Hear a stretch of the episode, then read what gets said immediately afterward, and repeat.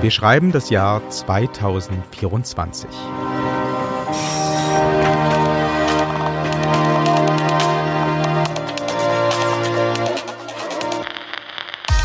Über das Coronavirus wird nur noch gelegentlich geredet. Aber es hat unsere Welt verändert.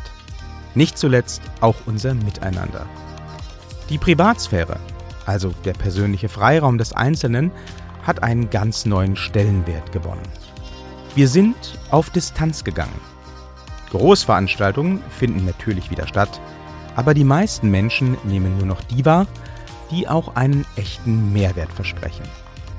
Das Virtuelle ist in vielen Situationen ein adäquater Ersatz für das Persönliche geblieben. Die Idee, für ein einfaches Meeting mit der Bahn quer durchs Land zu fahren, erscheint uns im Jahr 2024 geradezu abwegig. Eine Videokonferenz tut es schließlich auch. Ja, der persönliche Austausch hat abgenommen. Dadurch ist er aber umso wertvoller geworden. Statt alles online zu bestellen, unterstützen wir jetzt ganz bewusst unsere Lieblingsläden im Kiez. Wir sind nicht länger getrieben von der Angst, etwas zu verpassen. Wir haben erkannt, was uns wirklich wichtig ist und investieren unsere Energie gezielt dort hinein. Im Jahr 2024 leben wir zurückgezogener und sind doch vernetzter denn je.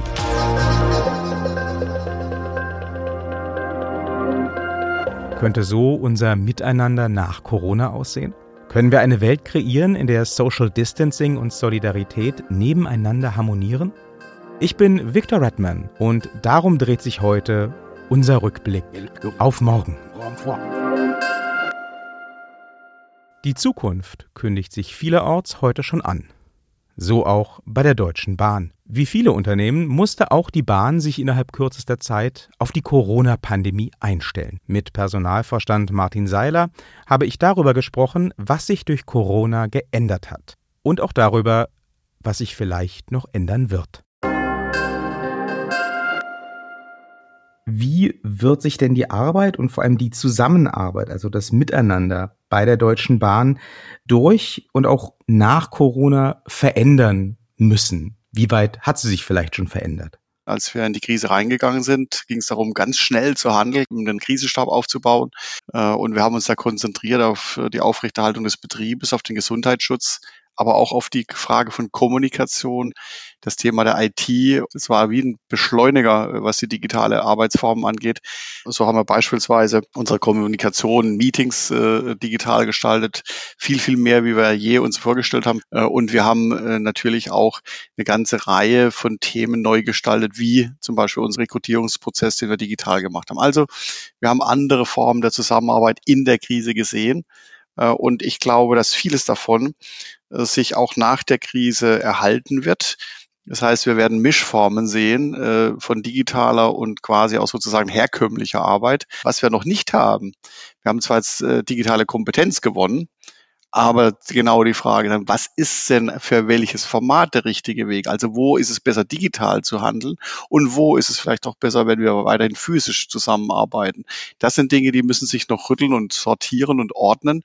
Äh, aber das wird sich nach der Krise rauskristallisieren und wir werden keine Zusammenarbeitsform mehr haben wie vor der Krise, sondern da werden sich neue und alte Formen mischen oder dann gegenseitig auch abgrenzen. Jetzt haben Sie ja gerade schon gesagt, äh, am Anfang, als wir alle so gemeinschaftlich reingeschlittert sind in diese Corona-Krise, da ging es dann darum, auch ganz schnell zu reagieren. Welche Chancen haben sich denn vielleicht aus Ihrer Sicht dann auch entwickelt aus dieser Krise? Vieles, was wir gesehen haben, äh, ist quasi wie ein Brennglas. Das heißt, wir haben nochmal Dinge, die wir vielleicht vorher schon gewusst haben, dass sie nicht optimal sind, jetzt nochmal ganz klar gesehen in der Frage der Zusammenarbeit, äh, bereichsübergreifende Zusammenarbeit. Wir haben Dinge neu gestaltet. Als unsere Trainingszentren zugemacht werden mussten, also wie die Schulen, haben wir digitale Lernformate eingerichtet innerhalb kürzester Zeit. Wir haben viele Qualifizierungsprogramme nun digitalisiert, was wir vorher auch schon wussten, dass das kommen wird, aber das ist alles viel, viel schneller geworden. Wir haben digitale Mitbestimmungsformate äh, entwickelt, gemeinsam mit unserem Konzernbetriebsrat. Also eine ganze Reihe von Themen, wo wir wissen äh, und auch vor der Krise wussten, dass das Sinn macht, Sinn machen könnte. Und das ist ein Beschleuniger geworden. Das haben wir im Brennglas gesehen. Und jetzt werden wir auch sicherlich über diese Formen reden, wie wir das nach vorne entwickeln können. Wir bewegen uns jetzt so langsam aus der Krise heraus in ähm, einen Status der neuen Normalität. Das wurde auch seitens der Politik so formuliert. Was bedeutet denn für Sie persönlich diese neue Normalität? Wie hat sich Ihr Leben, Ihr Arbeitsalltag verändert nach Corona? Ich glaube, wir haben in der Krise äh, auch einiges in der Gesellschaft gesehen. Es gibt äh, viele Themen der Solidarität. Äh, wir haben viele Unterstützungsleistungen gesehen, im Kleinen wie im Großen. Wir haben das jetzt aktuell in der Krise gesehen, wie sich auch Gruppen gebildet haben. Also auch bei der Frage, wie kann ich mich unterstützen, ob das jetzt bei der Kinderbetreuung war oder bei anderen Themen. Ich glaube, das wird in eine neue Haltung gehen. Das darf auch bleiben, weil ich sehr davon überzeugt bin, dass uns das gesellschaftlich nach vorne bringt. Und ich glaube, da können wir die neue Normalität äh, auch ein Stück weit wiederfinden. Martin Seiler blickt der Welt nach Corona optimistisch entgegen. Und auch Gerd Leonard sieht in der Krise eine Chance. Gerd Leonard ist Futurist. Die Zukunft ist sein Tagewerk. In den letzten Jahren hat er zahlreiche Entwicklungen in der digitalen Welt korrekt vorausgesagt. Gleichzeitig plädiert er dafür, bei allem technischen Fortschritt den Menschen nicht aus den Augen zu verlieren. Wie sieht Gerd Leonard eine Gesellschaft nach Corona?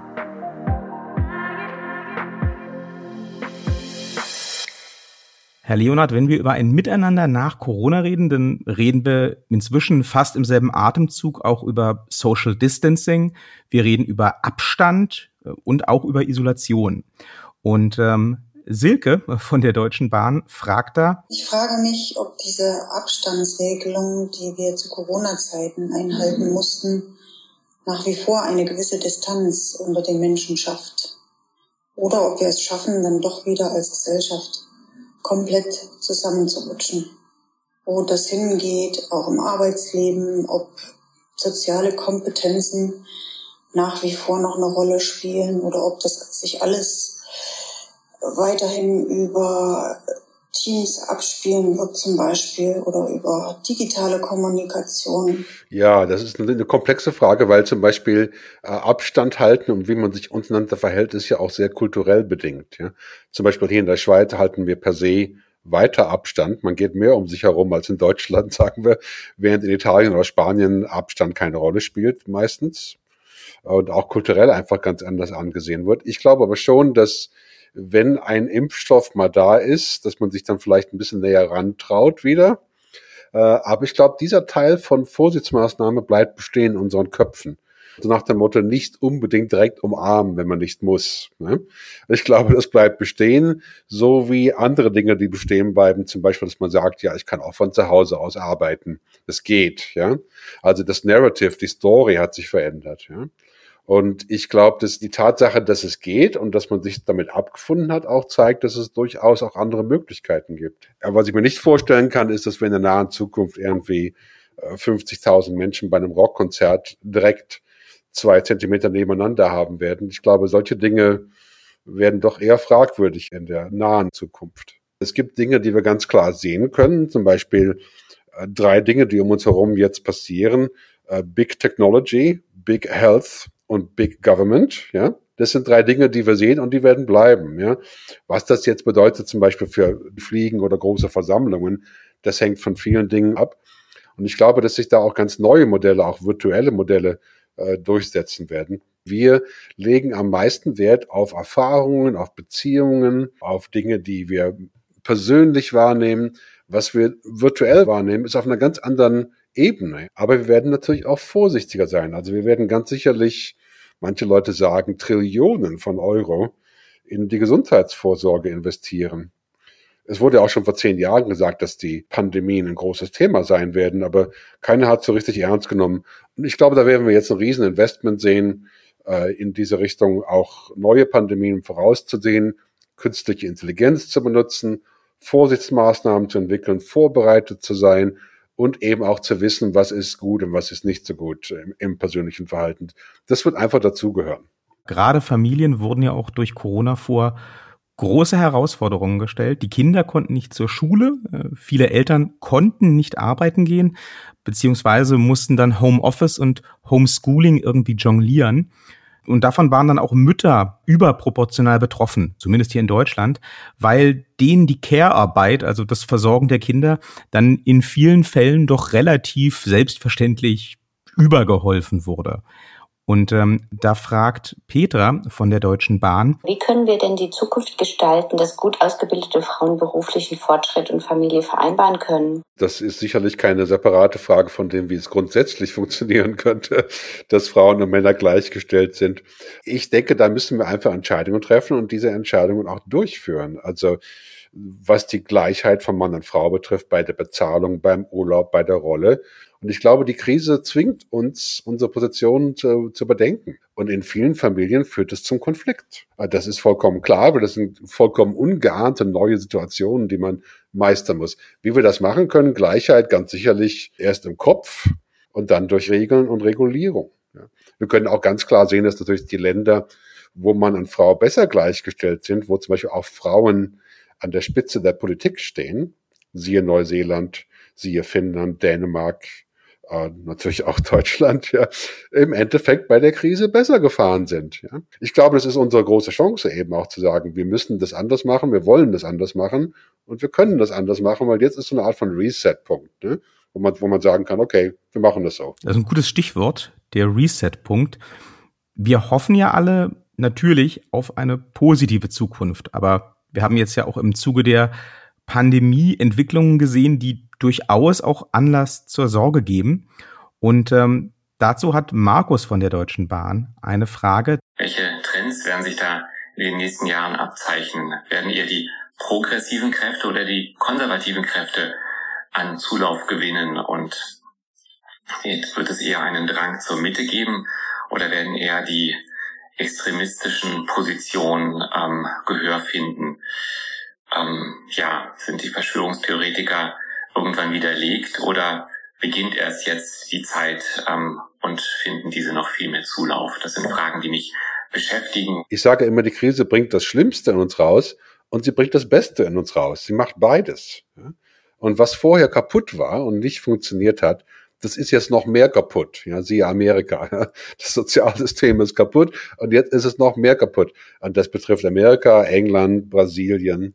Und dann können wir ganz klar sehen, dass es was in uns rausgebracht hat hier in Europa, also Deutschland, Schweiz, Österreich oder überhaupt Europa äh, im weitesten Sinn, ist, dass wir uns fragen, wem wir trauen können. Ja, das Vertrauen ineinander, in unseren Arbeitgeber, in die Industrie und natürlich auch äh, in den Staat. Ja, auf einmal müssen wir dem Staat vertrauen, dass er uns sagt, wann wir das Haus verlassen dürfen. Wir müssen einander mehr vertrauen. Wir müssen dafür sorgen, dass sie vertrauenswürdig sind, unsere Politiker. Äh, wir müssen kollaborieren. Das merken wir jetzt auch beim Impfstoff, beim Vaccin, was jetzt kreiert werden soll. Also es hat einige Dinge auf den Punkt gebracht, die vorher nicht so klar waren. Also die Wichtigkeit der Solidarität, Europa, Eurobonds und so weiter, die Wichtigkeit von Vertrauen, die Wichtigkeit von Verstehen, die Wichtigkeit von etwas extra zu tun. Äh, und das sind eigentlich gute Sachen. Ich glaube, die uns auch in der Zukunft noch anhängen werden, wo wir sagen, da haben wir was gelernt, was wichtig war. Ne? Nicht nur einfach nur Business as usual. Ich glaube, dass wir positive Erfahrungen daraus schöpfen, die uns helfen werden, die nächsten großen Konflikte zu lösen. Und wir wissen ja bereits, was die sind, ja, die nächsten Wellen der Pandemie. Dann natürlich der Klimawandel.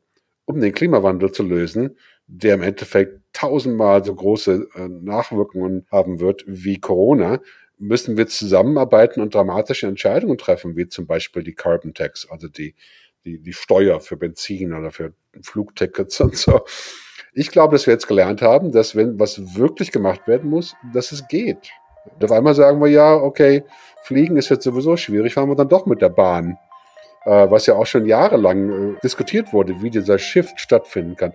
Und das ist ein, ein gigantischer Katalysator von, von Verhaltensänderung. Aber im Großen und Ganzen, glaube ich, bewegen wir uns in der Zukunft, wo wir einfach mehr bereit sind und auch wirklich änderungsbereiter sind. Die Corona-Krise bringt das Beste in uns zum Vorschein, aber auch das Schlechteste worauf wir uns konzentrieren, welche Chancen wir nutzen und welche wir verschenken, das liegt an uns. Wie unser Miteinander nach Corona aussehen wird, bestimmen wir. Wir legen die Grundsteine für unsere Zukunft mit jeder einzelnen Entscheidung. Und natürlich auch mit diesem Podcast. Mit unserem Rückblick auf morgen.